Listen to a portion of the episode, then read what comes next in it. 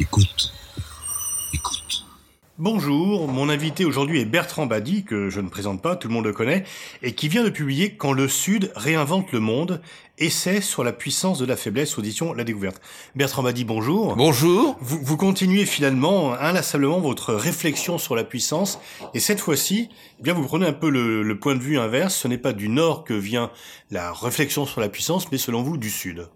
Euh, voilà, c'est-à-dire que euh, dans ma carrière euh, académique de relations internationales, j'ai toujours été frappé par le fait qu'on regardait les relations internationales à partir du Nord, c'est-à-dire à partir de la science politique des relations internationales et des analyses de relations internationales forgées au Nord, à partir du droit international forgé au Nord, à partir des grandes délibérations qui rassemblent essentiellement les puissances du Nord. Et j'ai fait le pari cette fois-ci de regarder le monde, j'allais dire à l'envers, c'est-à-dire à l'envers du conformisme, et si on se mettait pour une fois au sud pour regarder le nord à partir du sud.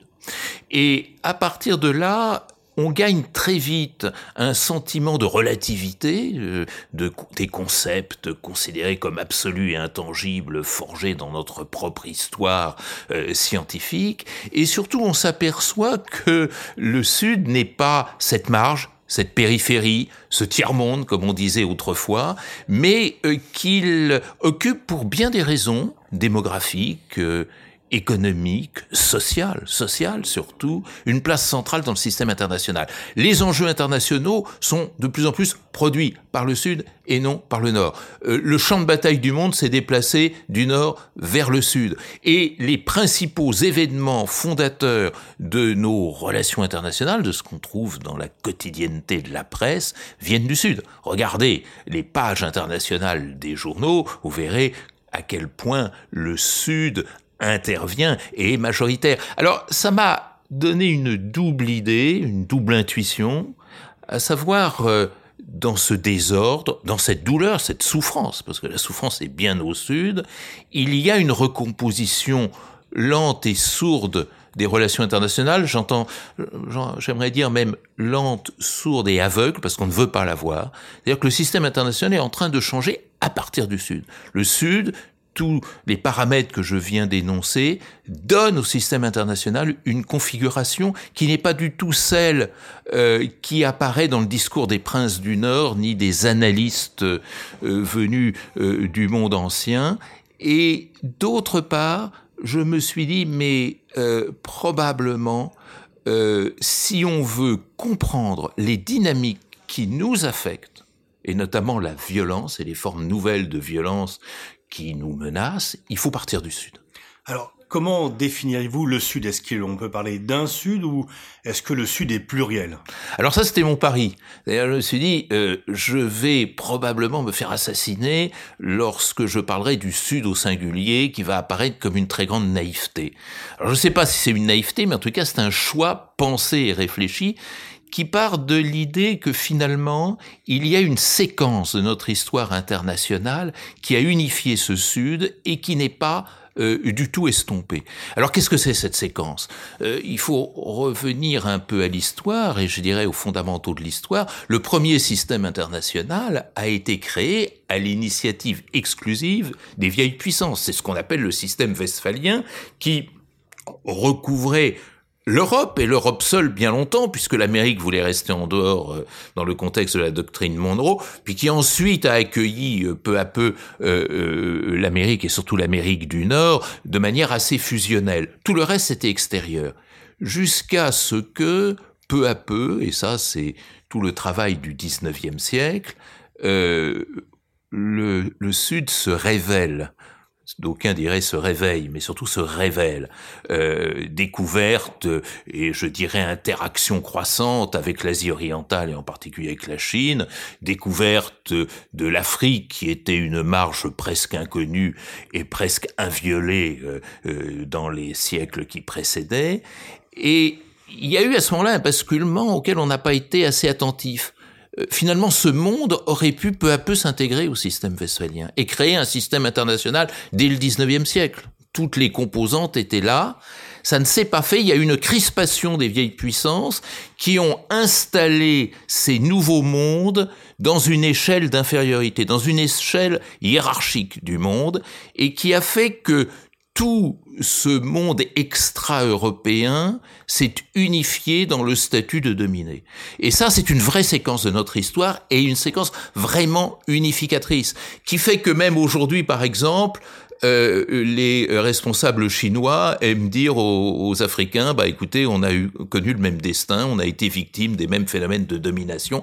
mais ceci est révolu parce que maintenant dans ce sud-ci, si effectivement les Chinois comme les Africains ont pâti d'inférences, d'ingérences, d'interférences européennes, Aujourd'hui, ce n'est plus tout à fait le cas de la même façon.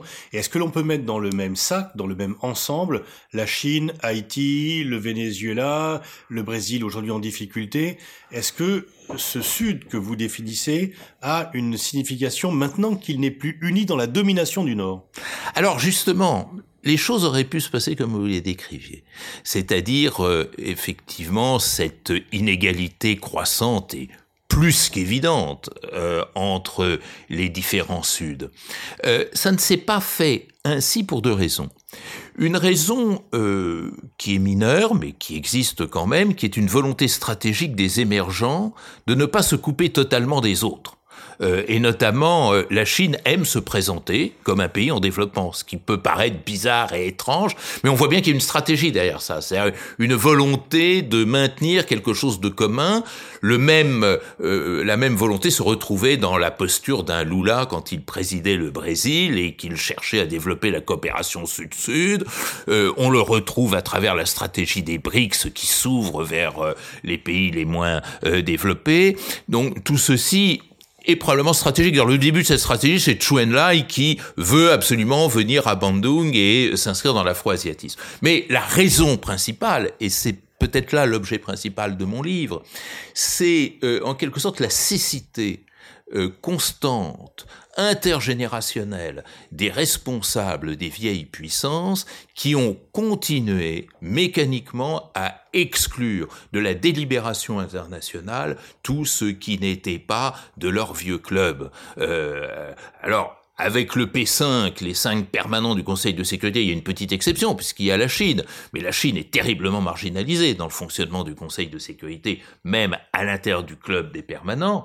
Euh, mais tout le reste. Regardez, le G7 qui rebondit face à un G20 qui devait en quelque sorte peu à peu le marginaliser et l'asphyxier. Les groupes de contact qui euh, se constituent dès qu'il y a un conflit quelque part. La manière dont on pense euh, les questions euh, conflictuelles. Regardez lorsque Davutoglu, le ministre turc de Erdogan, et Celso Amorim, le ministre brésilien de Lula, avaient voulu proposer un accord de paix sur le conflit à propos du nucléaire iranien, comment il a été ils ont été éjectés comme ce mélange d'affaires qui ne sont pas les leurs.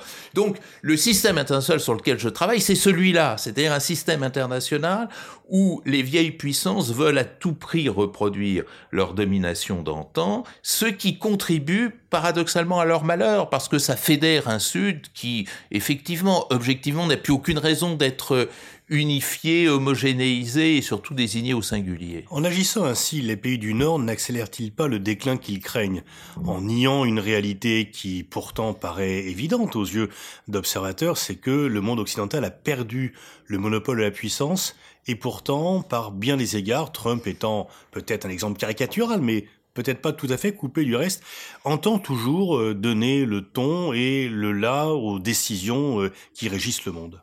C'est absolument cela, et je continuerai dans cette logique en disant que, euh, en fait, le fond du problème, c'est que les vieilles puissances n'ont jamais compris ce qu'était cette mondialisation qu'ils avaient La mondialisation, dans sa définition restrictive, c'est-à-dire celle qui commence euh, dans les années 70-80, celle qui euh, se caractérise par euh, la généralisation de la communication, par l'interdépendance forte entre tout le monde, c'est-à-dire le nord, le sud, l'est, l'ouest, etc. Cette mondialisation, elle a quand même été au départ fabriquée par les puissances occidentales et surtout les États-Unis, Et maintenant, les Occidentaux, et en particulier les États-Unis de M. Trump, en ont peur en ont peur.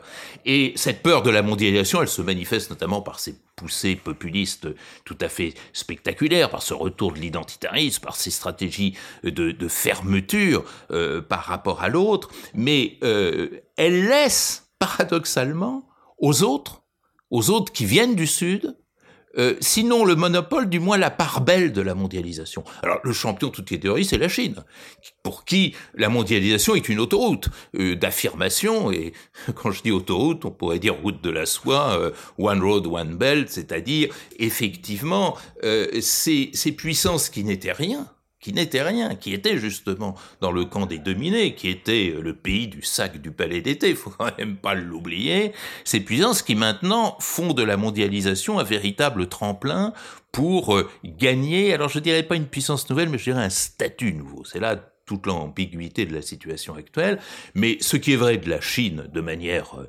plus qu'évidente, l'est aussi de la plupart des émergents. Euh, avec leurs difficultés, l'Inde, le Brésil, euh, la Turquie, euh, l'Indonésie. Alors justement, quand on voit des pays comme la Turquie, le Brésil, qui étaient, qui avaient le vent en poupe, mais qui sont maintenant en panne, voire en récession, est-ce que vous pensez que c'est cette panne brésilienne, cette panne turque, qui n'ont pas les mêmes raisons, est-ce que c'est un épisode court ou est-ce que c'est durable? Est-ce que c'est un mauvais moment à passer pour ces pays dont la dynamique reprendra nécessairement, ou est-ce qu'ils sont arrivés au bout de leur croissance et en se distinguant d'autres qui continuent, comme la Chine.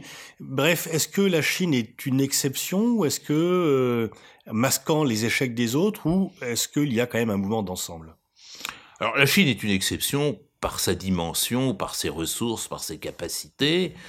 Euh, c'est peut-être une exception aussi par ses stratégies et par les choix qui ont été faits, euh, qui à chaque passage à étape étaient le bon choix. Depuis euh, la politique d'ouverture de 1978 euh, jusqu'à ce que connaissons maintenant, c'est-à-dire ce mélange très subtil d'ouverture et de maintien de structures autoritaires et aussi d'un sens moderne de la souveraineté. C'est ce que j'ai étudié dans mon livre, c'est-à-dire la souveraineté se décompose, on est au temps de l'interdépendance, donc la souveraineté ça veut plus dire grand-chose, donc vous avez les archéo-souverainistes qu'on trouve au nord, qui veulent surtout, non seulement que ça ne bouge pas, mais que euh, cette souveraineté couvre aussi l'identitaire, et c'est toutes les crises que nous connaissons bien, et vous avez cette vision chinoise tout à fait extraordinaire, qui est ce dosage subtil de souveraineté frileuse, surtout ne touchez pas à nos affaires intérieures et à notre intégrité territoriale, et d'acceptation de la mondialisation, ce que les puissances du Nord n'ont jamais été capables de faire parce que la mondialisation leur fait plus peur qu'elle ne leur ouvre des perspectives comme en Chine. Alors maintenant, le cas euh, du Brésil et de la Turquie, c'est d'un certain point de vue quelque chose de normal, c'est des phénomènes cycliques, il y a eu des, croissances très fortes, il y a un moment où on atteint un palier, hein.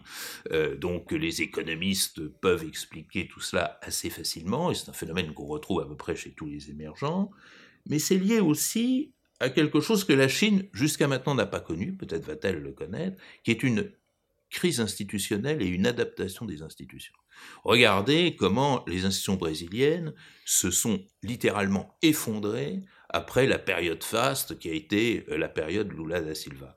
Regardez comment les institutions turques ont énormément de mal à se définir entre un, référent identitaire islamiste euh, vigoureux et euh, l'exigence de la modernisation. Le paradoxe des émergents, c'est qu'ils doivent être les adeptes du grand écart.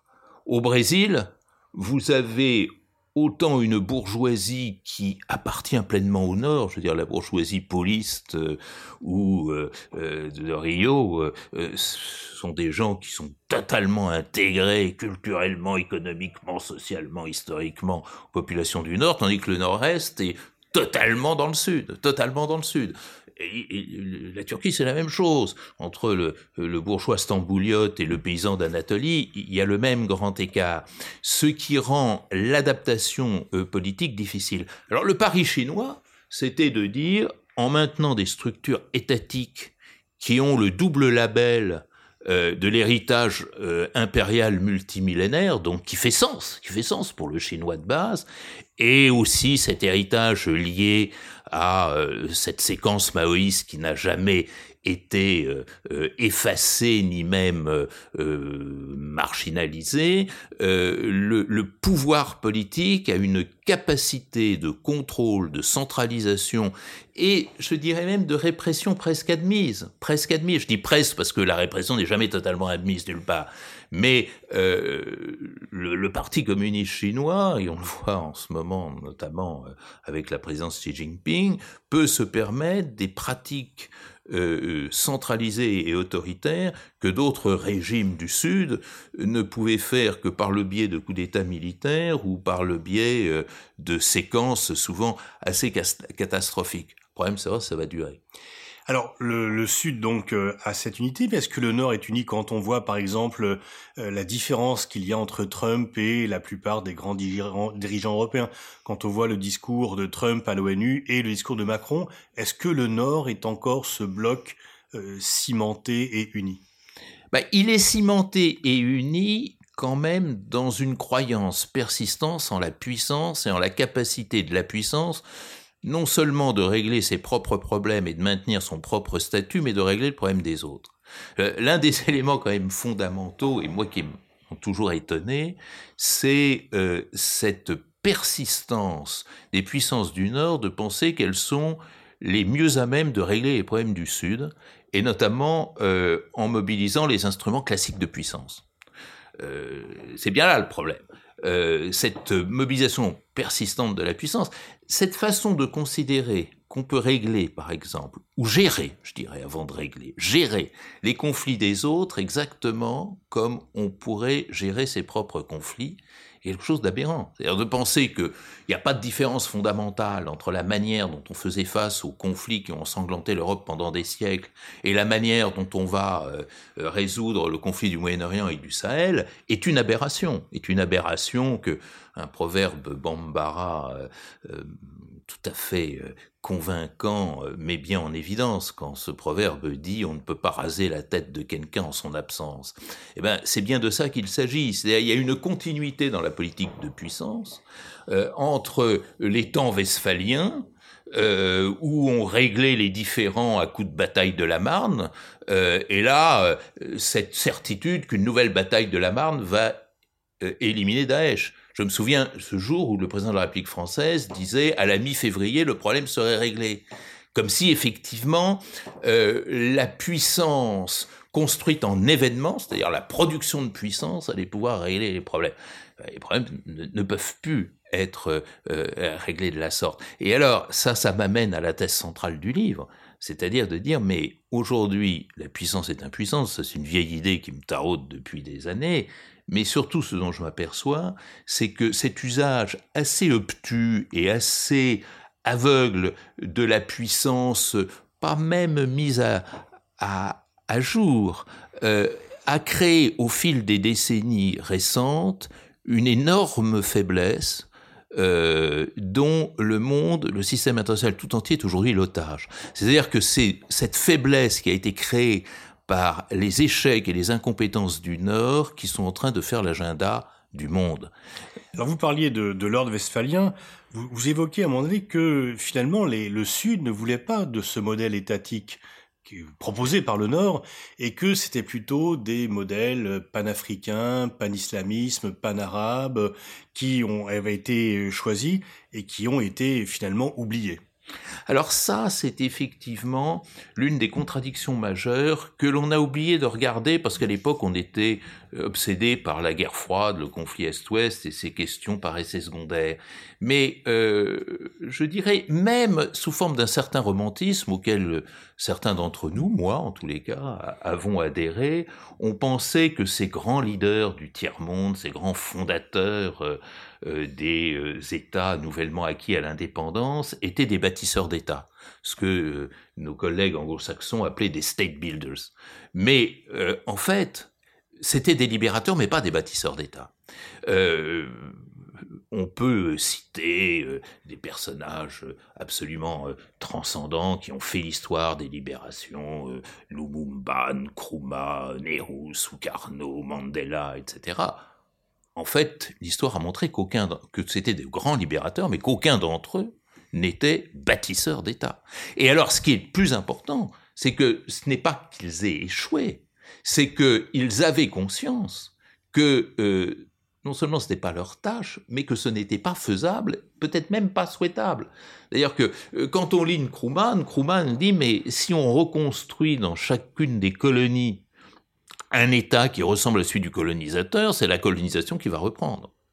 Et donc euh, l'utopie créatrice de ce nouveau monde, c'était les pan, pan-africanisme, pan-arabisme, peut-être pas. Ils se sont brisés les uns après les autres. Mais oui, mais c'est là justement qu'on n'a peut-être pas été assez attentif, d'un point que j'aime développer dans mon livre, c'est que c'était des utopies qu'il fallait traiter comme des utopies. Les utopies que nous, Européens, nous avons forgées au XIXe siècle, nous ne les avons pas réalisées.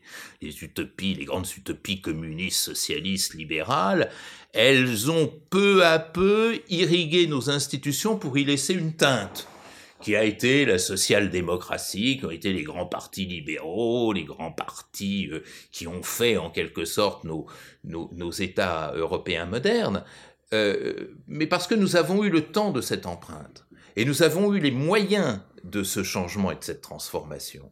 Le grand problème de la décolonisation, c'est que non seulement elle n'avait ni le temps ni les moyens de cette empreinte lente et de cette invention de modèles nouveaux, mais c'est que euh, tout ce monde a été, je dirais, westphalianisé de force, c'est-à-dire obligé à s'aligner sur un modèle qui leur a été fatal, puisque de ce modèle est sorti quoi? Soit l'hyper-autoritarisme qu'on voit dans certaines dictatures du Sud effroyables, soit le collapse state, c'est-à-dire l'effondrement complet des États, la décomposition des États, qui est le facteur premier des conflits que nous observons aujourd'hui. Vous travaillez depuis longtemps sur la faiblesse de la puissance, sur l'ambiguïté de la puissance, et là vous écrivez dans votre livre, pour la première fois dans l'histoire, les moins puissants exigent quelque chose des plus puissants. Oui, ça c'était la formule de, de Nehru. Nehru qui avait euh, euh, dit ça, c'est-à-dire qu'il avait compris que le monde était en train de s'inverser et euh, qui euh, euh, pensait, d'ailleurs ça a été toute la philosophie du mouvement des non-alignés et ensuite du groupe des 77, que peu à peu cette plèbe du système international serait en position d'exigence. Or, ce que je décris, et c'est la thèse centrale du livre, c'est qu'aujourd'hui, euh, le monde est soumis à ces exigences. Ces exigences qui s'expriment de manière désordonnée, chaotique, euh, quelquefois violente, et hélas même trop souvent violente, mais euh, c'est aujourd'hui le Sud qui fait notre agenda international. Et si on demandait à, à quelqu'un, un observateur de notre Terre, un martien quelconque, qui dans les 15 premières années euh, du 21e siècle a le plus marqué le monde, je suis sûr qu'il répondrait davantage Ben Laden que George W. Bush ou que M. Trump. C'est-à-dire, ça veut dire que les puissances sont aujourd'hui réactives, là où le Sud, dans son effroyable désordre, est quand même proactif. Et alors, y aurait-il des figures positives dans le Sud? Parce que Ben Laden est à la fois quand même un peu une création de l'Occident, euh, et une figure répulsive. Est-ce que vous voyez une figure euh, attractive? Ah euh, dans le Sud. La constitution progressive et hélas dans la douleur de sociétés civiles au Sud, de ces sociétés civiles au Sud qui reprennent leur politique en main, qui dressent les agendas de ce que nous, nous ignorons hélas, qui est la sécurité humaine, c'est-à-dire la sécurité alimentaire, c'est-à-dire la sécurité sanitaire, la sécurité environnementale, cette, cette profusion d'ONG, d'une nouvelle opinion publique, ce, ce public d'individus connectés. Euh, ce que je dis dans mon livre, c'est que l'Afrique, c'est 350 millions de smartphones connectés. Donc c'est euh, ce que Habermas aurait appelé un espace public en voie de formation. C'est peut-être ça qui va nous sauver. Et quand même, ne soyons pas manichéens, euh, ça se fait aussi dans la solidarité avec quantité d'acteurs du Nord qui ont compris à quel point, et le multilatéralisme en particulier, à quel point la promotion de la sécurité humaine au Sud était importante. regardons les choses positives, puisque vous m'y invitez, euh, ces formidables campagnes de vaccination en Afrique qui ont permis d'éradiquer pas mal de maladies, euh, notamment la variole par exemple. regardez aussi euh, ce qui se fait en matière de sécurité alimentaire. En 50 ans, la planète a doublé sa population, mais le nombre des mal nourris est resté stable autour de 850 millions. Alors c'est 850 millions de trop, mais ce chiffre au moins n'a pas doublé. Donc il y a des forces qui fonctionnent, mais ces forces sont oubliées du politique. Qui nous parle de sécurité humaine Chez les acteurs politiques, non, on nous parle du G5 Sahel, euh, des interventions et euh, de tout un tas de choses qui, finalement, n'ont jamais abouti à des résultats positifs. Là où la sécurité humaine, elle crée du bien et du bonheur au quotidien.